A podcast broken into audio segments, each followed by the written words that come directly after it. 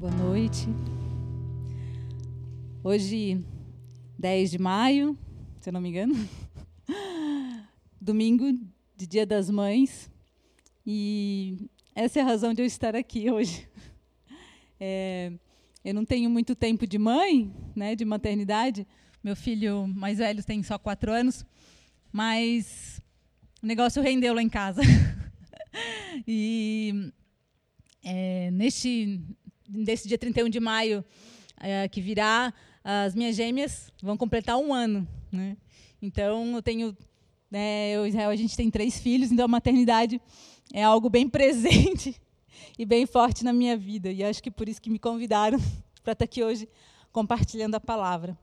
E não podia deixar claro, né, de trazer uma homenagem às mães, né, a todas as mães, principalmente que estão nos assistindo, as mães da Nação dos Montes, é, dizer que se você é mãe, é porque o Senhor te escolheu para te honrar, para te presentear com um dom que veio da parte dele. Um dom de extrema é, preciosidade, que só o Senhor é capaz de fazer, que é gerar e criar um filho. Isso o Senhor te deu. Então, que você se sinta lisonjeada, que você se sinta privilegiada, porque o Senhor escolheu você para poder fazer aquilo que só Ele pode, que é gerar e criar um filho. Amém? Que o Senhor possa te abençoar essa noite, mãe. Em especial, quero mandar um beijo para minha mãe, a dona Lala, que está lá em Blumenau, e dizer, mãe, que eu amo muito você. E a minha mãe, como toda mãe, ela é a pessoa que mais pega no meu pé no mundo, mas também, com certeza, no mundo é a única pessoa que daria vida por mim. Então, eu hoje eu quero dizer que eu amo muito ela e que o Senhor abençoe ela grandemente. Amém? Bom, hoje é domingo, né? Nós estamos aqui num culto de domingo e na minha casa eu tenho visto, né, provado que apesar de das coisas estarem mais difíceis, mas o Senhor tem nos suprido em todo, em todas as nossas necessidades, né? Nada tem faltado. E isso tem sido uma realidade aqui na nossa igreja, a gente tem visto como o Senhor tem, tem cuidado de cada detalhe, de cada necessidade nossa, o Senhor tem é, cumprido né, com, com, com, as suas promessas de fidelidade. E, e eu acredito que na sua casa também esteja sendo assim. Eu tenho, eu tenho, posso dizer que com certeza o Senhor tem é, sido fiel a você. Não tem te deixado faltar nada, ainda que estejam difíceis os dias lá fora, ainda que hajam muitas dificuldades, ainda que algumas perdas, né, tenham chegado, mas eu tenho certeza que nada te faltou, né? Você não está passando por fome ou talvez é, falta né, de, de, alguma necessidade de subsistência, porque o Senhor tem estado contigo. E assim como Ele é fiel conosco, Ele espera que sejamos fiéis a Ele também. Né? Então, para que nós não esqueçamos de que o nosso compromisso não é com a igreja, é com o Senhor. Né? Devolver a parte que é dele é um compromisso com Deus. A igreja é um instrumento que o Senhor usa para é, sustentar o reino dele sobre essa terra, claro, né? Os investimentos, eles voltam-se para o reino de Deus e logicamente para a igreja. Mas o nosso compromisso, a nossa aliança de fidelidade, de provisão é com o Senhor. Né? E o fato das igrejas hoje estarem fechadas e, enfim, né, não estarem recebendo pessoas, não, não, não, não desfaz desse pacto que você fez com o Senhor, não desfaz dessa aliança de fidelidade, de provisão com Deus, porque o teu compromisso é com o Senhor não com a igreja. Então, eu quero lembrar você da importância de você reconhecer que o Senhor é dono de tudo na sua vida, inclusive daquilo que Ele mesmo te deu através do teu trabalho, que são o salário, que são os recursos, e, e por isso que é, a devolução daquilo que é devido ao Senhor é tão importante, porque garante a bênção de Deus sobre a nossa casa, sobre o nosso sustento, sobre a provisão de cada mês das nossas vidas. Amém? Então eu quero orar para que em nome de Jesus que você seja um, um, um, servo fiel de Deus. Eu quero pedir que, em nome de Jesus, teu coração possa receber a revelação de que é, aquilo que é teu é do Senhor em primeiro lugar, porque foi Ele que te deu, Ele que abriu as portas, Ele que concedeu. Então, em nome de Jesus, que você não venha a, a esmurecer na sua aliança com Deus, mas que Ele venha te renovar a lembrança de que Ele é poderoso para te sustentar a cada dia e dele vem toda a provisão necessária para você, para sua família, para os teus e para tudo aquilo que você quiser. Em nome de Jesus. Amém? Amém. Bom, é, a ministração hoje ela traz, eu trouxe uma palavra que foi num Deus Deus me trouxe num papel de mãe. eu estava cumprindo um papel realmente de mãe. Essa semana é, eu estava lendo a Bíblia com o João e a gente a gente ora, né, durante um, todos os dias e eu leio a Bíblia com ele e a gente tem aquela Bíblia Histórias Bíblicas 365 dias que cada dia do ano tem uma historinha bíblica. E dessa semana apareceu uma historinha bíblica que está lá em 1 Reis 3, 16, quando fala do veredito sábio, o famoso veredito sábio de Salomão. Né? Depois que Salomão pediu a Deus, podendo pedir tudo o que quisesse, é, Salomão teve, a, teve sabedoria para pedir sabedoria. E assim o Senhor concedeu sabedoria ao rei Salomão e ele se tornou o, rei mais sábio é, conhecido daqueles tempos, né, de todos os tempos.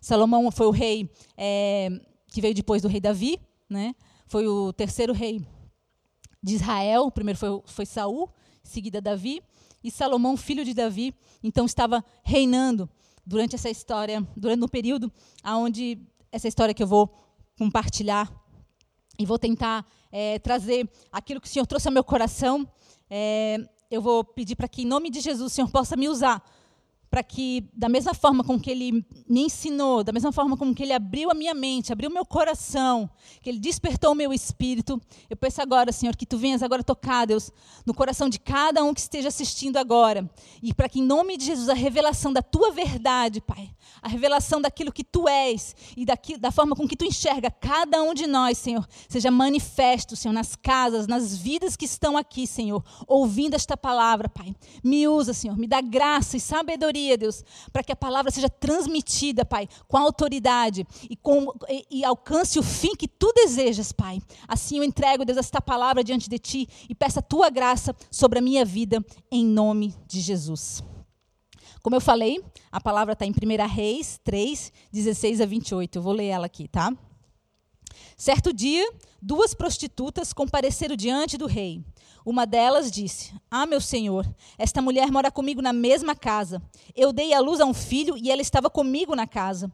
Três dias depois de nascer o meu filho, esta mulher também deu à luz a um filho. Estávamos sozinha, não havia mais ninguém na casa. Certa noite, esta mulher se deitou sobre o seu filho e ele morreu. Então ela se levantou no meio da noite e pegou o meu filho enquanto eu, tua serva, dormia, e o pôs ao seu lado. E pôs o filho dela morto ao meu lado.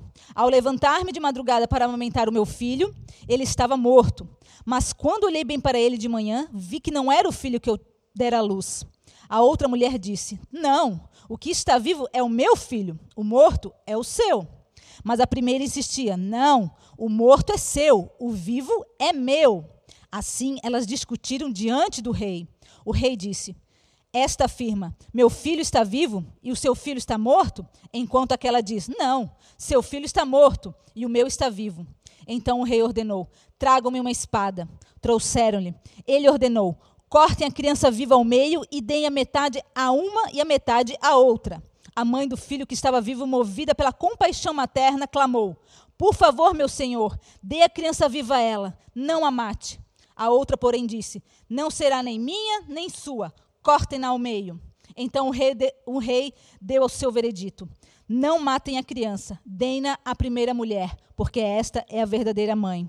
Quando todo Israel ouviu o veredito do rei, passou a respeitá-lo profundamente, pois viu que a sabedoria de Deus estava nele para fazer justiça.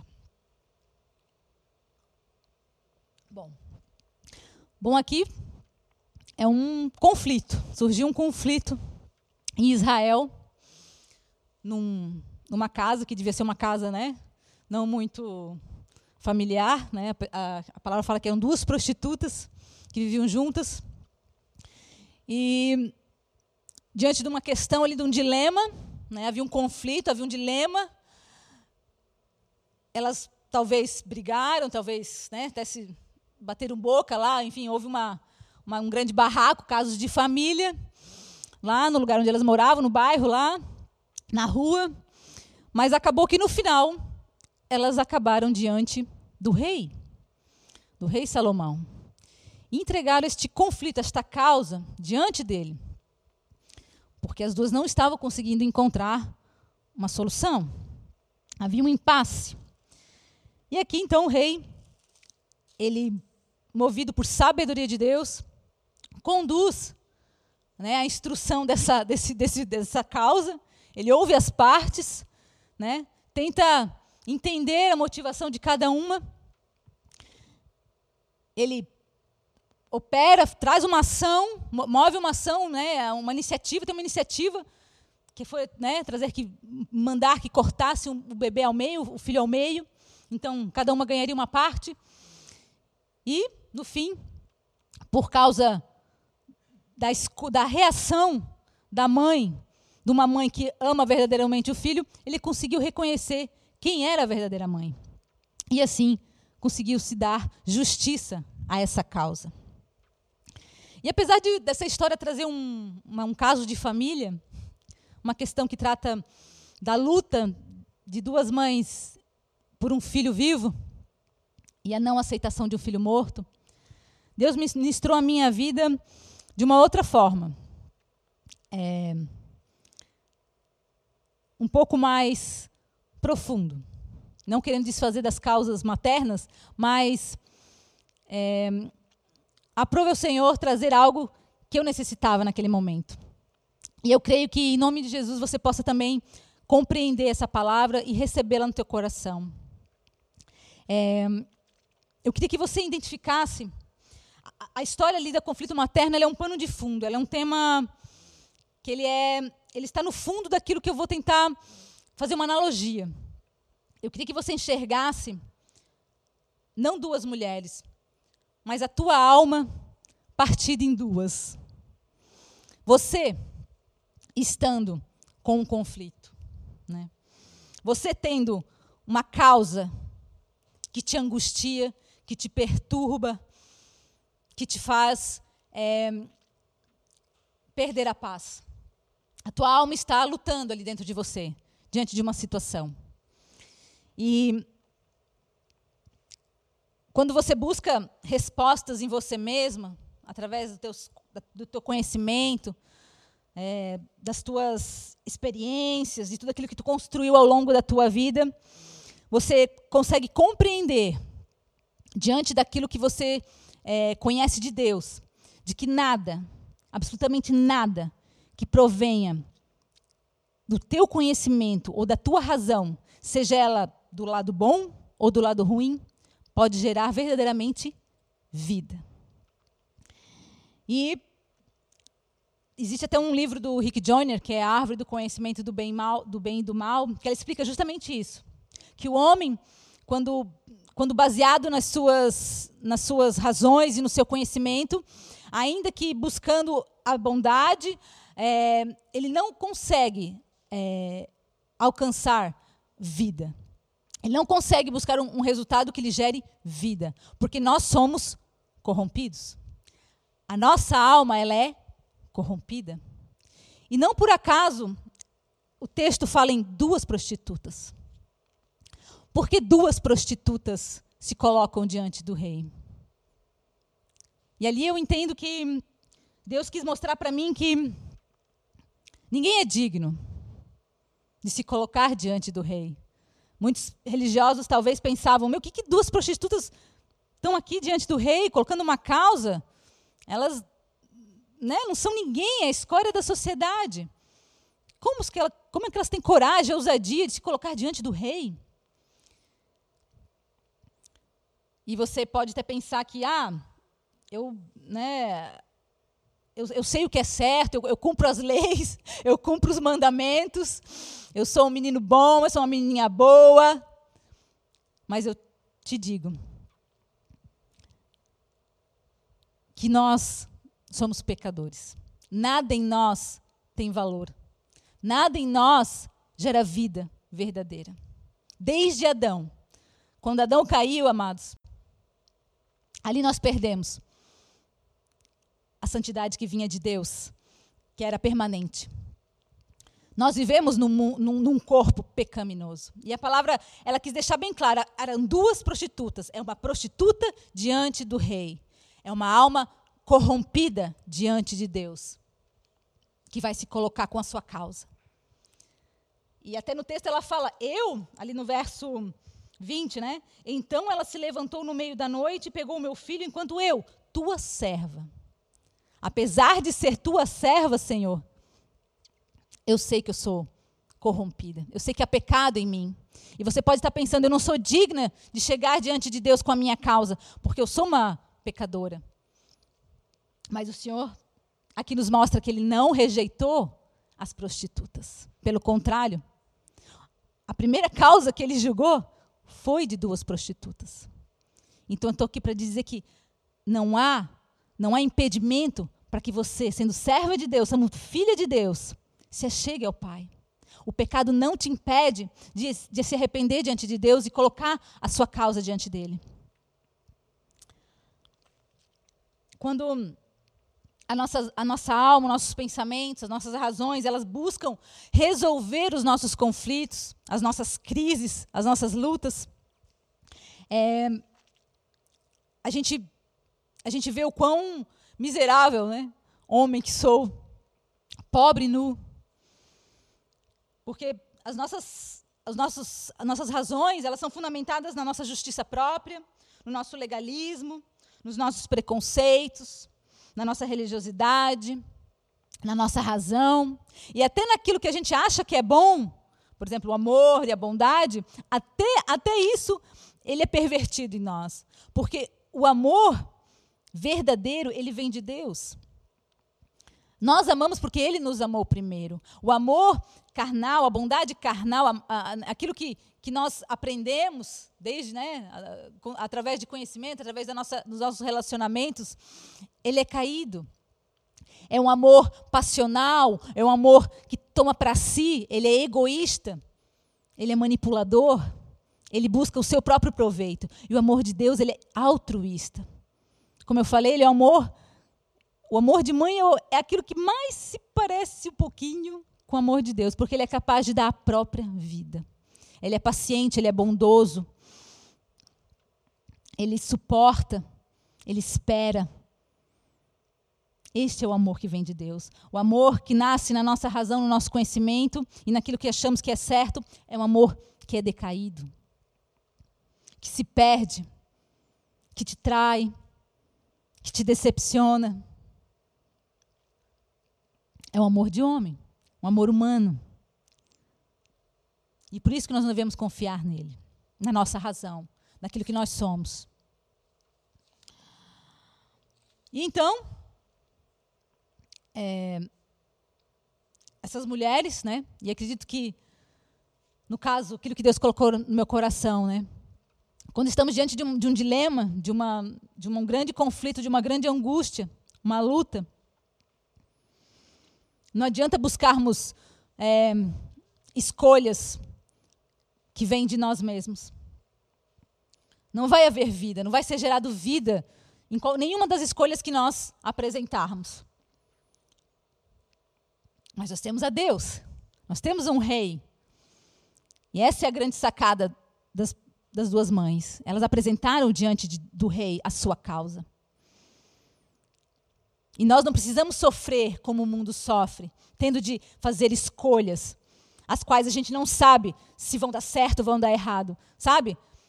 Quando a gente chega no final, e se eu tivesse feito isso? Será que teria acontecido isso? E se eu tivesse feito daquele jeito? Você não precisa sofrer disso. Porque você tem um Deus a quem recorrer, a quem entregar essa causa.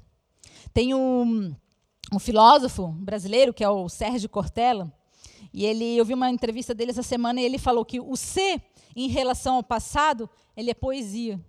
Ele não serve para nada. Você nunca vai saber como seria a sua outra escolha porque você não escolheu ela.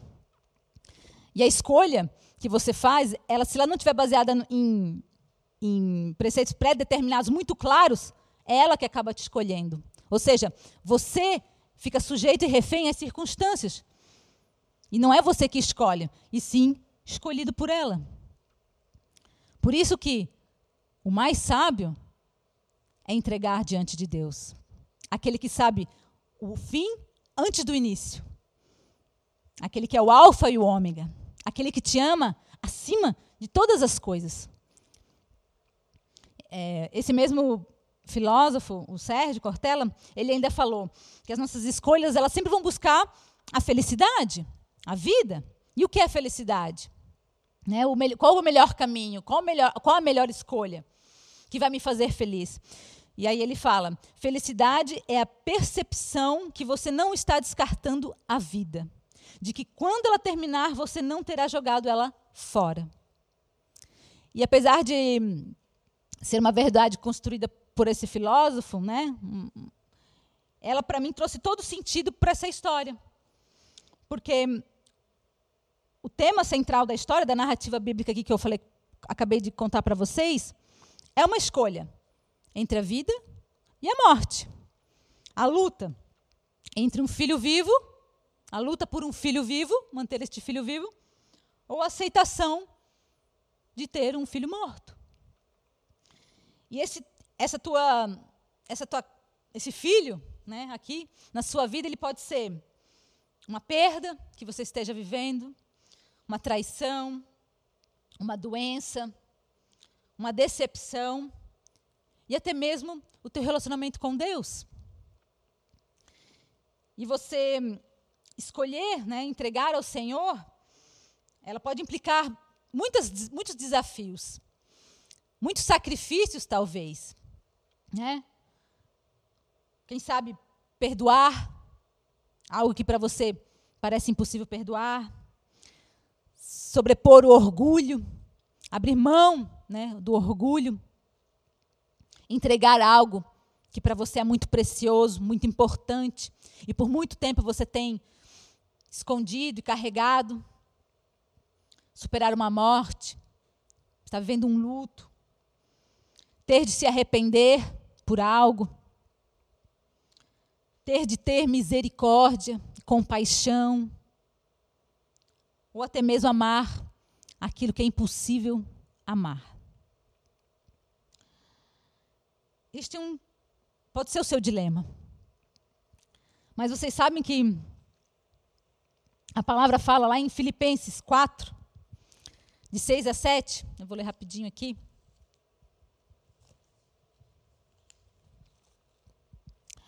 Não andem ansiosos por coisa alguma, mas em tudo, pela oração e súplicas e com ação de graças, apresente seus pedidos a Deus. E a paz de Deus, que excede todo entendimento, guardará o coração e a mente de vocês em Cristo Jesus. Não andem ansiosos por coisa alguma, mas antes, agradecendo sempre a Deus por tudo que Ele já fez na tua vida, entreguem suas petições a Deus.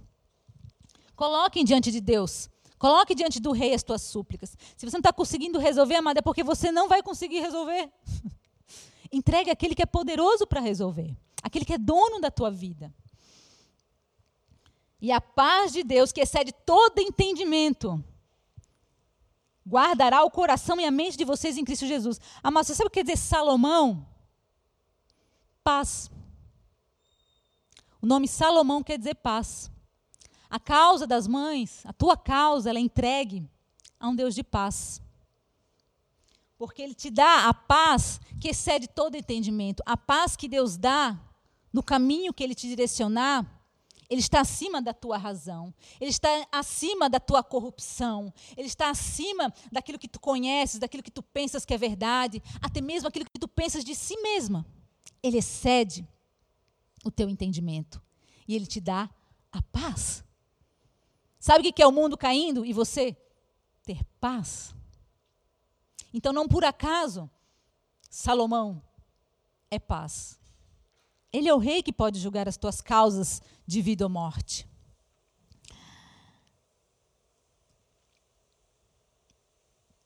E o diabo, por outro lado, ele sempre quer que você acredite que o seu filho está morto. Ele sempre quer que a tua causa, você pense que a tua causa está acabada, que você não tem chance alguma, que não tem mais esperança. Você não precisa lutar pelo filho vivo, que não há vida, não existe mais vida. É melhor você aceitar o filho morto. É isso o que o diabo quer fazer com que você acredite. Mas o Senhor, né? O Senhor, o nosso Deus, que nos amou primeiro, ele vem julgar a nossa causa. Independente da nossa condição, ele julga as nossas causas, ele olha para nós. E a partir do, do, verso 24, vou voltar lá, de, de 1 Reis 3.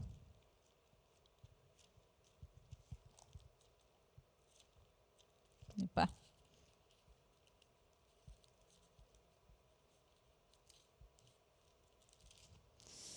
Primeira Reis 3, verso 24. Depois de elas apresentarem né, a questão, filho vivo, filho morto, quero filho vivo, o teu filho vivo, o meu filho morto, não, o teu que é morto, o meu que é vivo. A partir do 24 vem a ação de Deus. O rei se levanta, né, compreendido a situação, o rei se levanta, Deus te levanta, depois de você apresentar a causa a ele, e ele começa a agir na tua vida. É hora de Deus falar com você. É hora do rei pronunciar a sua sentença. E no verso 24, Deus fala: Então o rei ordenou: Tragam-me uma espada. Trouxeram-lhe. Ele pediu para trazer uma espada. Nessa entrega diante de Deus, talvez a primeira coisa que Deus te faça ou peça pareça totalmente sem sentido e até assustador. Mas Ele quer que você confie nele.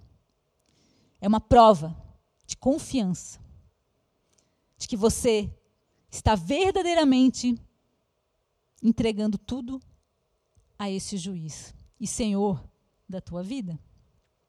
Deus quer saber se você confia nele. Então, talvez você possa né, titubear. Deus te coloca uma situação difícil, te pede algo difícil, muito difícil. No caso ali, ele pediu uma espada. Imagina, elas, elas podiam sair gritando, dizendo: Meu Deus, vai matar todo mundo. Né? E, e, ele, e ele continua falando. Ele ordena: cortem a criança viva ao meio. Gente, o que é isso? Que tragédia é essa, meu Deus? Como é que isso vai dar certo? Como é que isso vai ser bom? Confie. Confie no Deus ao qual você entregou a tua causa. E tem algo tremendo que Deus revela nessa palavra. Ele traz uma espada. Você sabe o que é a espada? A espada é a palavra de Deus. Em Hebreus 4, 12 ao 13.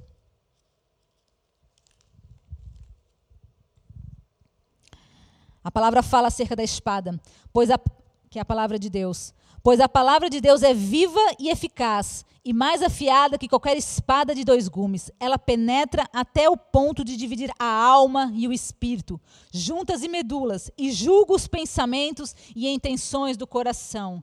Nada em toda a criação está oculto aos olhos de Deus.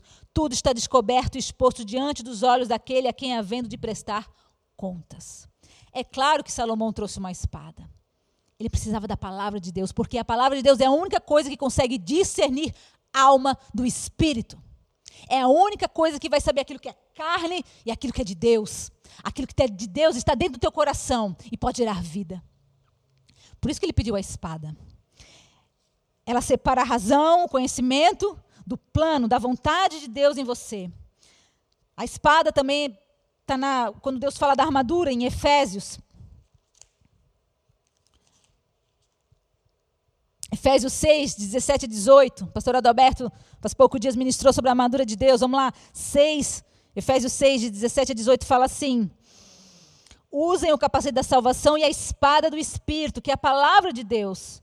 Orem no Espírito em todas as ocasiões, com toda oração e súplica. Tendo isso em mente, estejam atentos e perseverem na oração por todos os santos. A espada do Espírito. Ore no Espírito, lembrando que a batalha é espiritual e deve ser travada na força de Deus, com dependência da palavra e de Deus, mediante oração. E este conselho, né, para que não não façamos nada por nossas razões, mas antes coloquemos nossas causas diante é, do justo juiz que nos dará a verdadeira paz. Então, buscar esse Deus.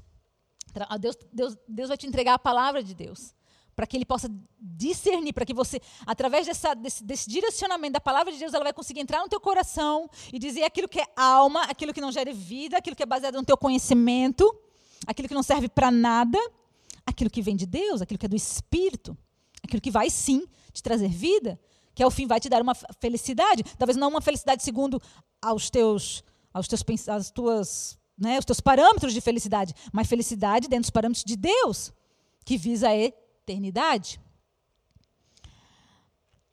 Mas Deus é um Deus de amor.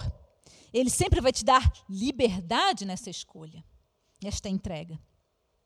Desde Adão, a sua maior prova de amor foi, entregar, foi entregar o, livre-arbítrio. Quem oprime, quem obriga é o diabo.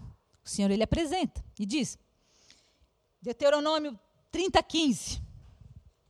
Se você puder abrir lá, Deuteronômio 30, 15, o que, que fala? Vejam que hoje ponho diante de vocês vida e prosperidade, ou morte e destruição. Pois hoje lhes ordeno que amem o Senhor, o seu Deus, e andem nos seus caminhos e guardem os seus mandamentos, decretos e argumentos, decretos e ordenações. Então vocês terão vida e aumentarão em número, e o Senhor, o seu Deus, os abençoará na terra em que vocês estão entrando para dela tomar posse. Em Deuteronômio 11, 26 também. O Senhor apresenta a bênção e a maldição, a vida e a morte, pois escolhe hoje a vida e a bênção.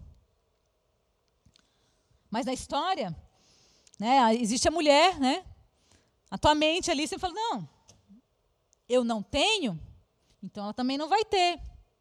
Se eu não, tô não sou feliz, não vou ficar feliz, ele também não vai ser feliz. Eu morro, mas eu levo todo junto comigo, né? A mãe que o filho né, já tinha perdido tudo. Mas isso é, isso é fala do diabo, porque quem já perdeu tudo quer levar para si para o inferno é o diabo. Deus é aquele sempre que vai te impulsionar a lutar pela vida. Essa é a voz de Deus.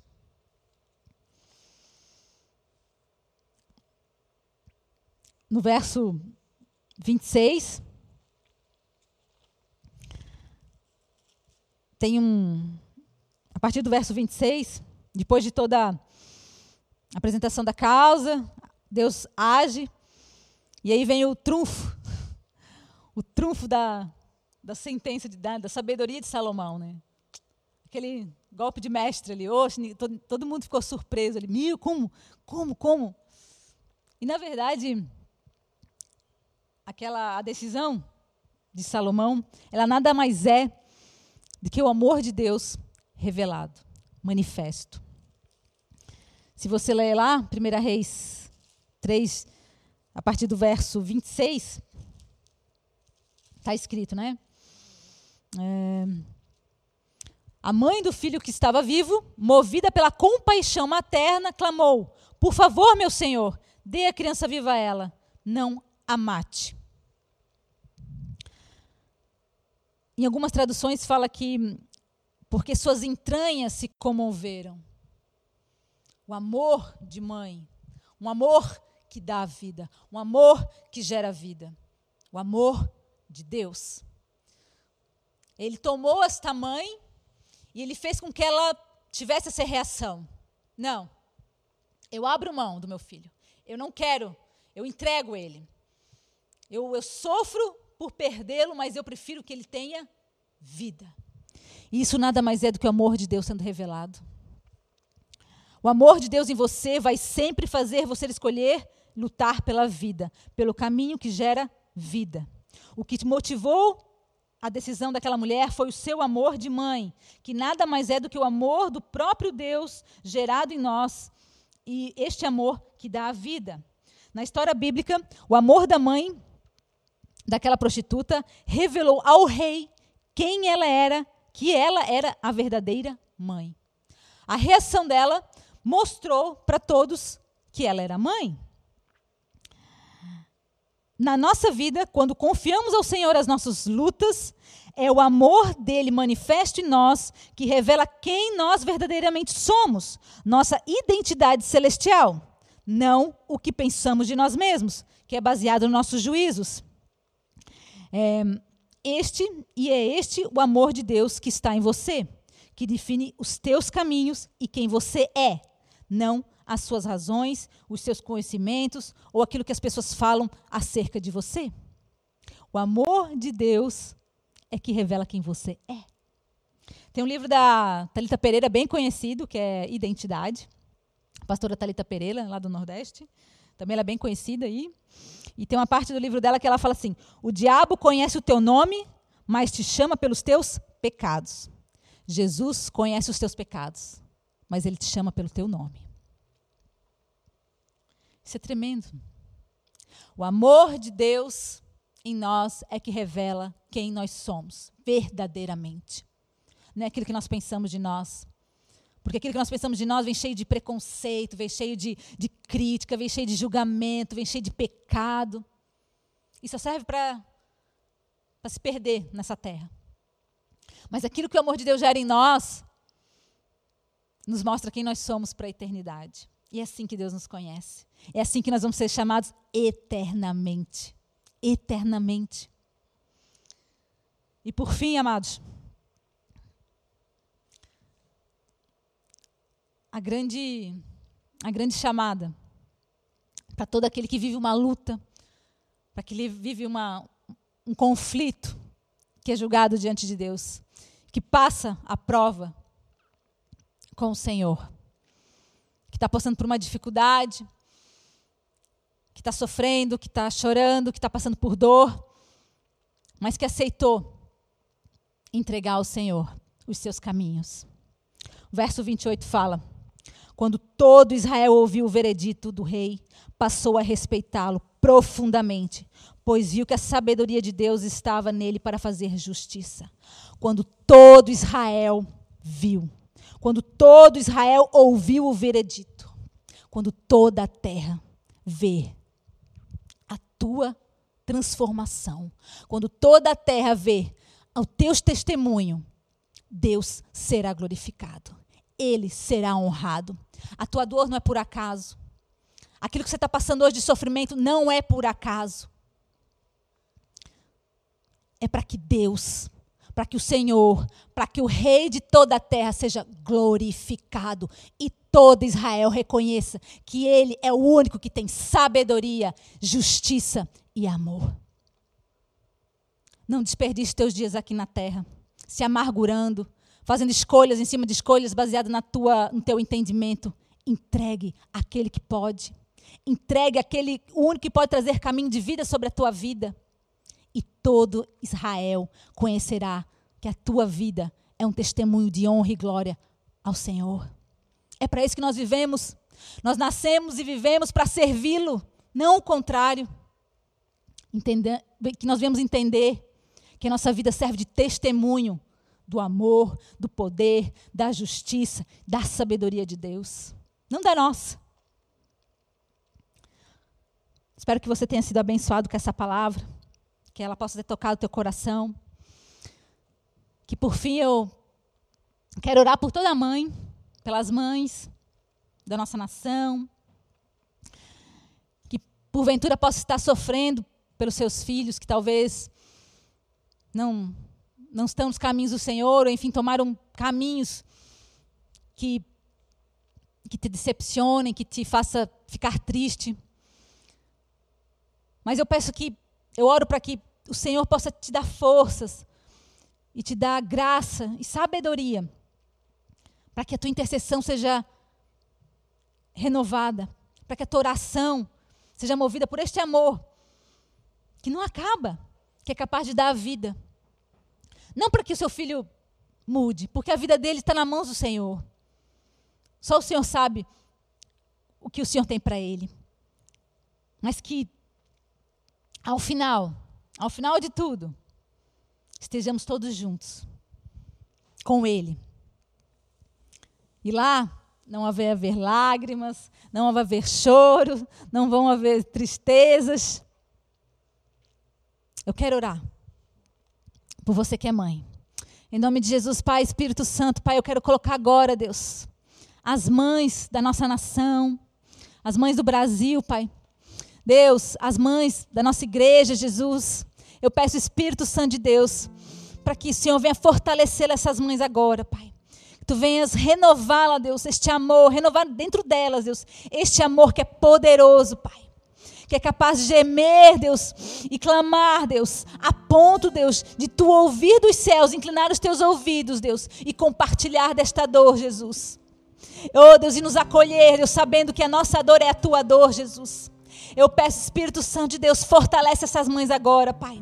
Que elas não percam a esperança, Pai. Que elas não percam a esperança, Pai. E que os dias das suas vidas sejam regados pelo Teu amor, Deus. E pelo Teu Espírito Santo, Pai para que a força de Deus venha suportá-las, sustentá-las, Deus, na oração por seus filhos, na oração por suas casas, na oração por suas famílias, Pai. E que delas, Deus, que do choro, talvez de um clamor de dor, num clamor de angústia e pranto, Senhor, possa ser semeado vida, possa semear, ser semeado vida, Pai, ainda que na eternidade, Deus, ainda que na eternidade, mas que o Espírito Santo, Pai, não faça perder esse choro, esse clamor, essa intercessão. Pai, em nome de Jesus, eu profetizo agora, Deus, pelo poder sobrenatural de Deus, pelo poder do nome de Jesus, Pai, que o Espírito Santo esteja tocando essas mães, Pai, cobrindo com manto de oração e intercessão, Pai, e que elas possam ser colunas de oração. Oh, Pai, como sentinelas, Pai, nas torres de suas casas, Deus, orando, intercedendo por seus filhos que talvez estejam longe, talvez estejam fora de casa, mas em nome de Jesus a palavra fala que aquele que está de sentinela, Oh, Deus, que está vigiando, que está aguardando. Quando vem, é o primeiro que olha, é o primeiro que enxerga. Por isso, em nome de Jesus, Pai, faz dessas mães sentinelas nessa hora. Que o amor não se acabe, que a esperança não se acabe, mas que o espírito de intercessão venha sobre elas e mova, mova o sobrenatural, Pai, alcançando esses filhos amados esses filhos que foram desejados, esses filhos que foram tão amados, Senhor, desejados, planejados. Pai, em nome de Jesus, Deus, que tu venha sobre nós agora, Deus, fazendo, Deus, sustentar, Deus, o reino de Deus através da oração, Pai, a começar pelas nossas casas, a começar pelos nossos filhos, para que assim todos os teus filhos sejam alcançados. Em nome de Jesus. Que teu domingo seja abençoado. Para honra e glória do Senhor. Amém.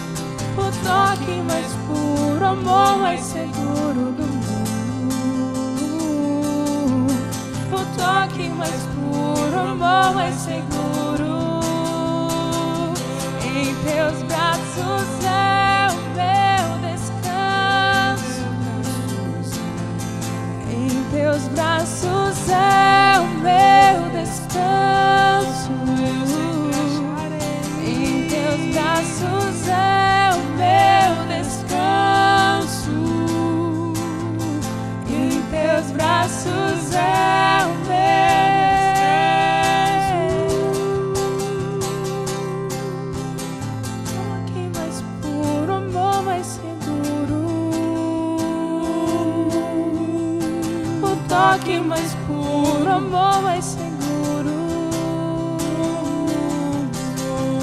O toque mais puro, amor mais seguro.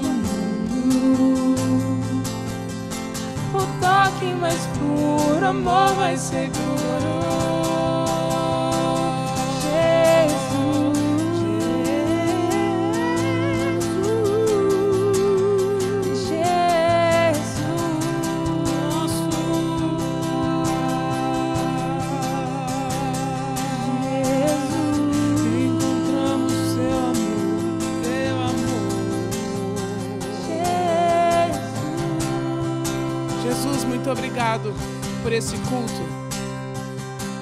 Obrigado pela tua presença.